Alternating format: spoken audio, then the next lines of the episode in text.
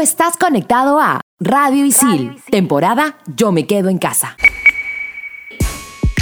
¿Sabías que Twitter es la primera red social en anunciar que después de la cuarentena sus colaboradores podrán trabajar desde casa si así lo desean? Hoy en Explícame esto, temporada, yo me quedo en casa, empresas digitales. Bien, para terminar la clase, ¿alguna pregunta chicas y chicos? Sí, yo. ¿Es mejor el vacío de la vida o la vida eterna después de la muerte? Ajá. Yo tengo otra. ¿Vivimos en un sistema económico y social de esclavitud moderna? Ok. Si existen las realidades paralelas, ¿cómo sabemos si estamos en la realidad o la paralela? Ya. Mm. Y cuando quieres dejar de pensar en algo, ¿estás pensando en dejar de pensar en algo? ¿Qué? ¿Qué? Bueno, estoy seguro que para todo esto hay una explicación. ¿O no? Aquí empieza. Explícame esto por Radio Isil.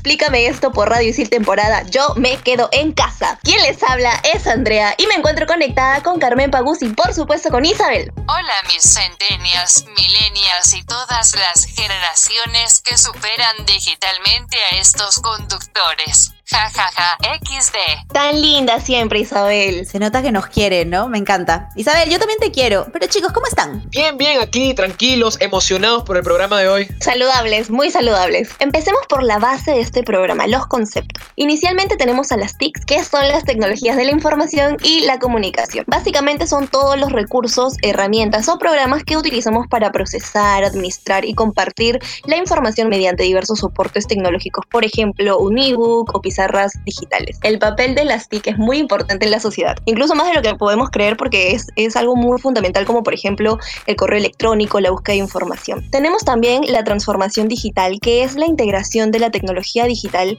en todas las áreas de una, de una empresa. Podemos decir también que se puede ah, como que integrar a todas las áreas de la vida en sí. Y bueno, esto, esto hace que las empresas crean nuevas, nuevos modelos de negocio e incluso de cultura mediante la tecnología digital. Y hablemos un poquitito sobre historia que nunca está de más. En 1989 aparece la WW o World Wide Web creada por el inglés Tim Berners-Lee mientras trabajaba en la CRN. La CRN es el Centro Europeo para la Investigación Nuclear. Este método de transmisión de información entre computadoras cambió por completo la forma de comunicarse y comercializar. A finales de los 90, el comercio electrónico creció y se crearon portales exclusivamente dedicados a esta actividad. En 1995, los integrantes del G8 crearon la iniciativa de un mercado global para pymes con el objetivo de aumentar el uso de e-commerce entre las empresas de todo el mundo. Bueno, ahora yo les voy a hablar del teletrabajo, que se define como una forma de trabajo que se realiza en una ubicación alejada de una oficina central o de instalaciones de producción, separando al trabajador del contacto personal con colegas de trabajo que están en esa oficina. Las TICs necesarias para esas tareas son una PC, internet, celular, teléfono, cámara digital, entre otras. Las modalidades del teletrabajo son el autónomo, que se ejecuta desde cualquier lugar elegido por el trabajador, ya sean independientes o empleados. También tenemos el teletrabajo suplementario, que es que alternan sus tareas en distintos días de la semana entre la empresa y un lugar fuera de ella. O sea, están en la empresa y a veces están haciendo teletrabajo, ¿no? Y por último y no menos importante, tenemos el teletrabajo móvil, que utilizan dispositivos móviles para ejecutar sus tareas, sus actividades laborales les permite ausentarse con frecuencia de la oficina y no tienen un lugar definido para ejecutar obviamente esas tareas. Ahora, el teletrabajo tiene como una base que son los principios. En primer lugar tenemos la voluntariedad, que es básicamente el hecho de que el empleador eh, debe justificar los motivos por los que quiere cambiar a esta modalidad del teletrabajo a un trabajador que obviamente va al centro laboral. Y este trabajador debe tener total consentimiento de eso. Y tenemos también la reversibilidad, que es básicamente el hecho de que el empleador puede reponer al teletrabajador a la modalidad normal, es decir, a que el trabajador vaya al centro laboral si es que se acredita que no está cumpliendo los objetivos bajo la modalidad del, del teletrabajo. Otro de los principios es la igualdad de trato. Como es de suponerse, el trabajador que está en la oficina y el que labora fuera tienen que tener los mismos derechos. Y el último principio es que hay que promover un equilibrio entre la vida personal y laboral. Saber que si bien es cierto los trabajadores están en casa, los empleadores deben entender que no trabajan las 24 horas del día. Así que dejen de llamarlos, por favor. Tienen que dormir y tienen que comer. Y para evitar esta explotación tenemos la normativa, el marco legal, como quieran llamarlo, que es la ley que regula el teletrabajo para ser más exacta es la ley número 30036 y contiene tres capítulos y 17 artículos. No me pregunten cómo voy a resumir esto porque ni yo lo sé, pero aquí vamos. Uno de los puntos más importantes por mencionar es, como ya lo dijo esto Carmenpa, la igualdad de trato, es decir, el teletrabajador tiene los mismos beneficios y derechos que un trabajador. También tenemos que se consideran dos formas de trabajo, la forma completa y la forma mixta. En la primera, el teletrabajador presta servicios fuera del centro laboral y ocasionalmente lo visita para coordinaciones necesarias. Y en la segunda, trabaja de forma alterna dentro y fuera del centro laboral. Es menester decir que no se le considera teletrabajador al trabajador que ocasionalmente presta servicios fuera del centro de trabajo. Además, vamos a enfatizar los siguientes derechos. La capacitación sobre los medios de telecomunicaciones, la inviolabilidad de las comunicaciones o documentos privados y también la seguridad y salud en el trabajo. También tenemos que las infracciones que se consideran graves son, por ejemplo, no cumplir con el pago del sueldo o no cumplir con las capacitaciones al trabajador por de parte obviamente del empleador, el cambio de modalidad sin el consentimiento del trabajador o si no hay una solicitud con unos 15 días mínimo de un acuerdo por escrito. Y ahora que tenemos todo en claro sobre el teletrabajo, seguimos con las startups, que son empresas recientes, en crecimiento, utilizan las TICs para expandirse. El fuerte uso tecnológico les permite crecer su negocio de una forma muy rápida y con una necesidad de capital inferior a las empresas tradicionales. Y ahora que ya sabemos un poquitito más de startups, hay que hablar de emprendimiento digital. Son nuevos negocios que usan los medios digitales para comercializar productos o servicios, sean digitales o sean físicos. Se caracterizan por usar muchísimo la tecnología para mejorar y automatizar los procesos, inventar nuevos modelos, extraer información clave y perfeccionar la inteligencia empresarial. Tiene ventajas y desventajas como todo en la vida, así que una de sus ventajas sería reducir barreras, ampliar el mercado, identifica nuevas necesidades y conoce mejor a los clientes y sobre todo trabaja a distancia porque todo tiene que ver con las TICs. Una de las desventajas, en mi opinión, la más importante, es que los emprendedores digitales piensan que al ser digitales no necesitan un capital considerable y hay que recordar que siempre es bueno mantener el mismo mecanismo para generar una empresa, sea digital o sea física. Bueno, este emprendimiento digital tiene modalidades, ¿no? Hay que empezar por el modelo freemium, que es básicamente la adquisición de artículos o productos de manera gratuita. La idea de, de, este modelo es promocionar un segundo artículo y no necesita una fuerte inversión al inicio, pero con el tiempo sí esto trae resultados, así que no es algo muy negativo. Tenemos también la plataforma de compradores online, que son aquellos que reúnen una gran cantidad de ofertas a su sector. Por ejemplo, Trivago, ¿no? O sea, yo la plataforma de Trivago y voy a encontrar miles de hoteles con las mejores ofertas y todo eso. También tenemos el marketing de leads, que son compañías que se encargan de dirigir a sus usuarios a las páginas o a los artículos de su interés. El modelo de e-learning, que es la evolución de la educación con la presencia de las clases virtuales en streaming. Eh, podemos hablar, por ejemplo, de mini cursos o cursos virtuales. Tenemos también el modelo P2P, que se basan en el intercambio de productos, donde el usuario busca y encuentra la opción más acorde a sus necesidades, como por ejemplo OLX. Y por último tenemos al crowdfunding, que es el más famoso. Y bueno, en este los emprendimientos buscan financiación o capital a cambio de un porcentaje de las acciones, ¿no? Por ejemplo, es decir, mm, si un artista busca esta financiación, lo que podría dar a cambio es un primer disco, ¿no? Es esto necesario comentar que hay donadores muy altruistas que no esperan nada a cambio ni nada, o sea, es una cosa de locos. Pero ahora sí llegó uno de mis momentos más esperados del programa y es la llegada de mi estimada, mi adorada, mi querida Anastasia. Anastasia, ¿estás por ahí? Dime que sí, por favor. Hi, of course. Hello, baby. Oh, mujer, has venido gringa. Qué bueno. Yes, es que es, es el, el, time, el momento del bestseller. It's time. Bueno, Anastasia, querida, cuéntanos. ¿Cuál es el bestseller de, del programa de hoy? Oh, yes, el bestseller del programa del día de hoy, I'm so sorry, es Ready Player One que es un libro de Ernest Klein publicado en agosto del 2011. Nos sitúa en Oklahoma en el año 2044. El mundo es un lugar poco amigable en el que vivir, es que se puso feísimo el mundo y las personas tienen un único pasatiempo, conectarse a un juego de realidad virtual llamado El dueño de Oasis muere y al hacerlo deja un... Eh, please Gustavo, ¿puedes decirnos qué cosa deja? Un Easter egg. Pero mujer, tú deberías saber eso. Tú eres de, allá. O sea, te olvidó un poco. I, I, know, I know, I know. Solo quería hacerte partícipe de este momento. Ah, muchas gracias. Ah, me encanta. Sí, claramente yo sé cómo se pronuncia.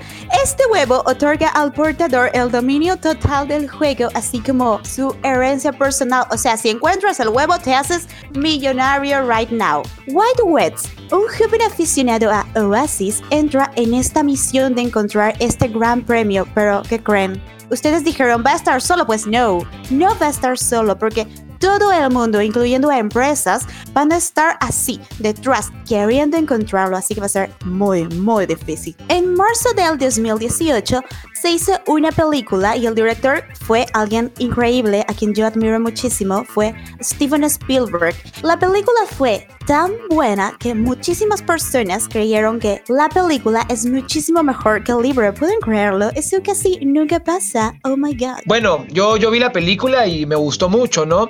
Yo creo que también es el fanservice, porque pusieron muchos eh, personajes del mundo de los videojuegos conocidos, ¿no? También de la cultura pop y como que de repente eso le da un, plus, ¿no? Eso es muy cierto que creen. Aquí les tengo un dato así, un dato que casi nadie lo sabe. Steven Spielberg, de hecho, muchísimos personajes de Steven Spielberg estaban dentro del libro, pero él no quiso tomarlos para no verse muy vanidoso. Ay, qué humilde, mi Steven. Ha sido el best seller del programa. Bye. Como comentario quiero decir que me ha llamado la atención el libro. Lo quiero leer. Léelo, léelo y después también mira la película y sacas tu conclusión. ¿Cuál crees que es mejor? Y bueno, regresamos en el próximo bloque con más. Aquí en Explícame esto, temporada Yo me quedo en casa por Radio Isil. Explícame esto por Radio Isil.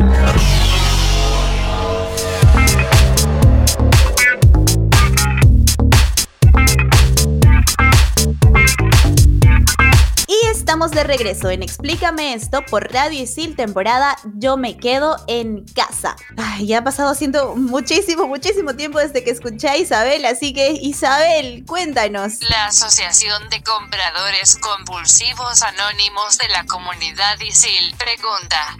¿Qué es el e-commerce? Bueno, el e-commerce es la distribución de venta, compra, marketing e información de productos o servicios a través de Internet. Tiene varias formas. Según el perfil de comercial, tenemos el B2B, que es empresa para la empresa, tenemos también el B2C, que es empresa para el consumidor, tenemos el C2B, que sería como que las personas cuando ofrecen servicios de freelance, tenemos también el C2C, que es el más o menos como que un consumidor al consumidor. Para ser exactos, plataformas donde las personas pueden ofrecer sus productos, por ejemplo, eBay, Amazon, OLX, Mercado Libre, entre otros. Ahora, otras formas también, según el modelo de negocio, son tienda online, que es igual que una física, pero virtual. De ahí tenemos el dropshipping, que es el vendedor que no envía el producto si no hay un intermediario.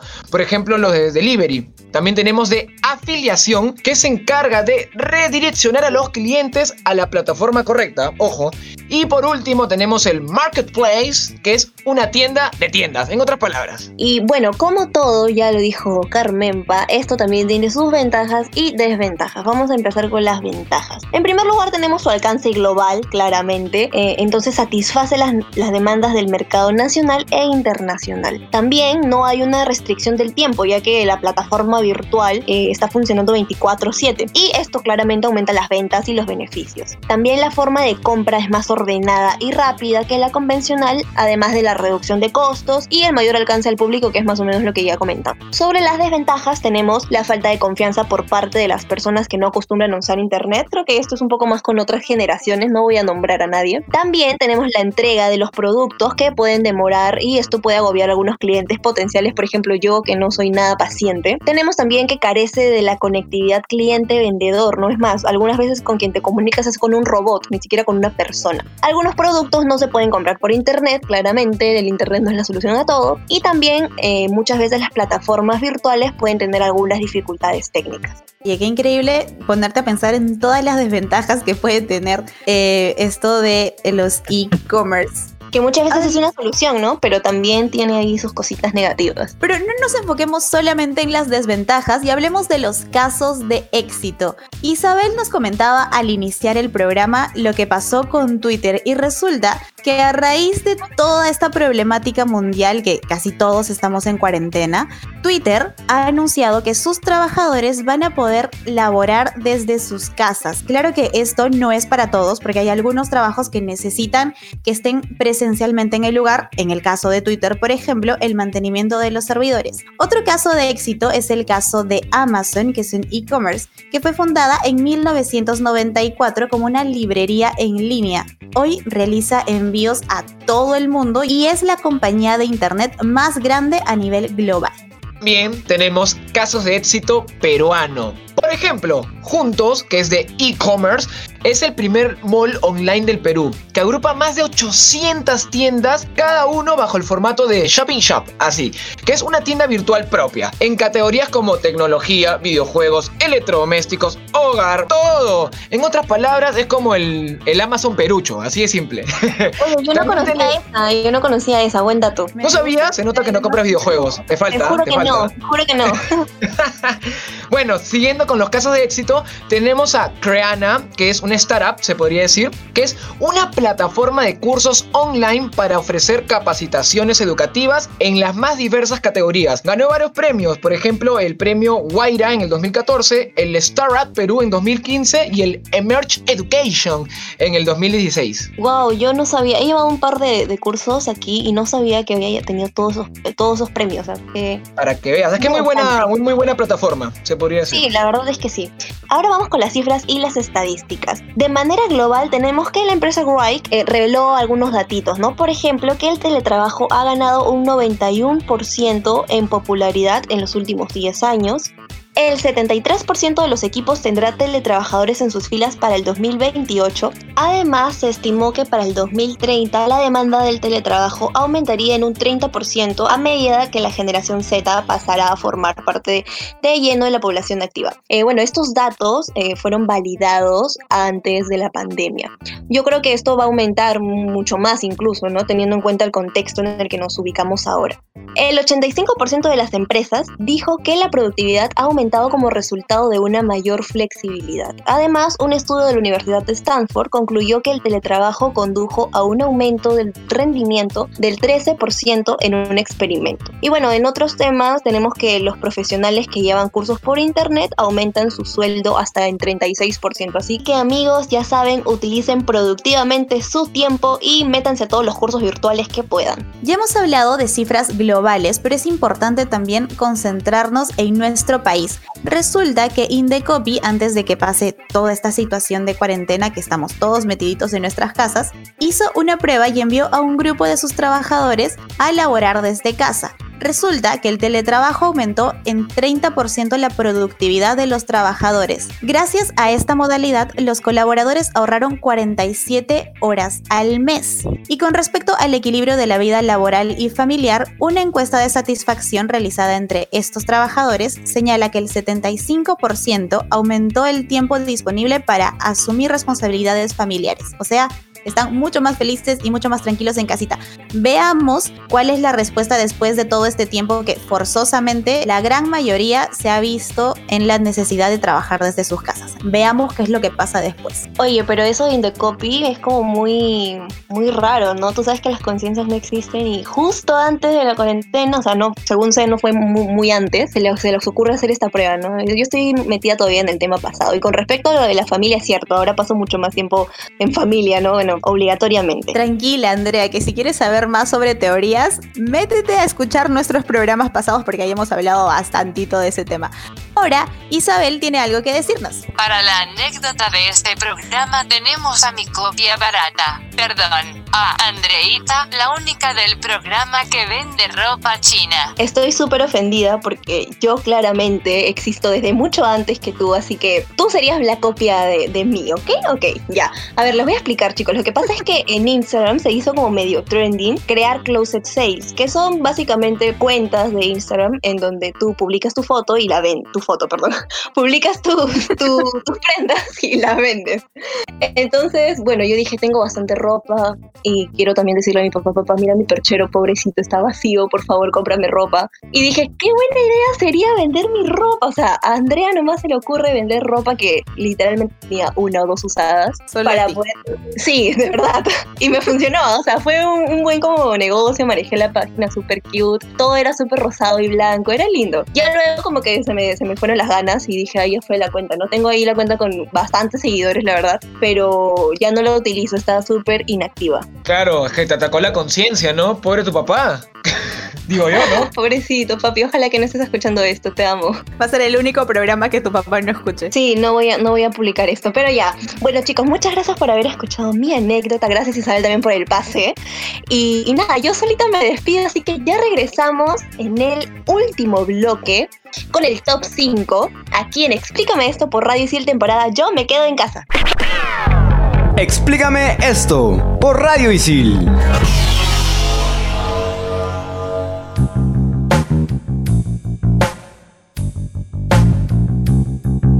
Estamos de vuelta aquí en Explícame esto, temporada Yo me quedo en casa por Radio Isil. Y estamos en el último bloque. Y el último bloque es muy especial, ¿no? Porque es el queridísimo Top 5 con nuestra muy querida Carmen Pita. Top 5. Top 5. El top 5 de este programa habla de algo que todos conocemos porque todos somos bien peruanos. Chambas peruanas que nunca podrán ser digitales. Top 5. El datero. ¿Quién no ha visto a estas sabias personas paradas en un paradero gritando números y colores a los carros? Esos que tienen esas tablitas, estoy segura que, la- que las han visto, esas tablitas que ni el mismísimo Excel puede superar. Son indescifrables como un código de programación. El equipo de investigaciones de Explícame esto ha pensado contratar a un datero como investigador de la Deep Web porque ¿quién mejor que ellos para descifrar información encriptada? ¿Tú qué opinas, Gustavito? Solo puedo decir que 453, la se viene planchada, sopa. Eso nomás digo, listo. Amén. Han Top. chicas, ¿no? Siguen, por favor, top 4, top 4. ¿Qué sigue, Carmen Pita? Top 4. El cobrador. Sube, sube, baja, baja, pisa, pisa. Al fondo hay espacio. Quiero que se pongan a pensar y me digan en qué parte de la digitalización podríamos usar estas palabras. Yo tengo la Bueno, respuesta. bueno, creo que no, no me van a permitir decirlo, ¿no? Pero sí, es muy contextualizable. Sin duda, el cobrador podría trabajar para empresas tipo eh, Microsoft o Adobe anunciándote lo que te toca hacer, ¿no? Porque si, digamos, te queda algún espacio libre por ahí, te dice, aquí puedes agregar más información, aquí un puntito, aquí una coma, te va anunciando todo, porque además, si el cobrador te despierta para que bajes en el paradero correcto, también te puede despertar cuando te estás quedando dormido sobre tu computador. Bueno, en verdad no, sé si, si se pueda, ya que hay un cobrador ahí esté a tu lado levantándote cuando te quedes dormido, ¿no? Pero si se pudiera, creo que gritaría, sube, sube, baja, baja, oye, despiértate, pe, pisa, pisa, pasa, mamita, sube, sube. Y tú con tu Excel.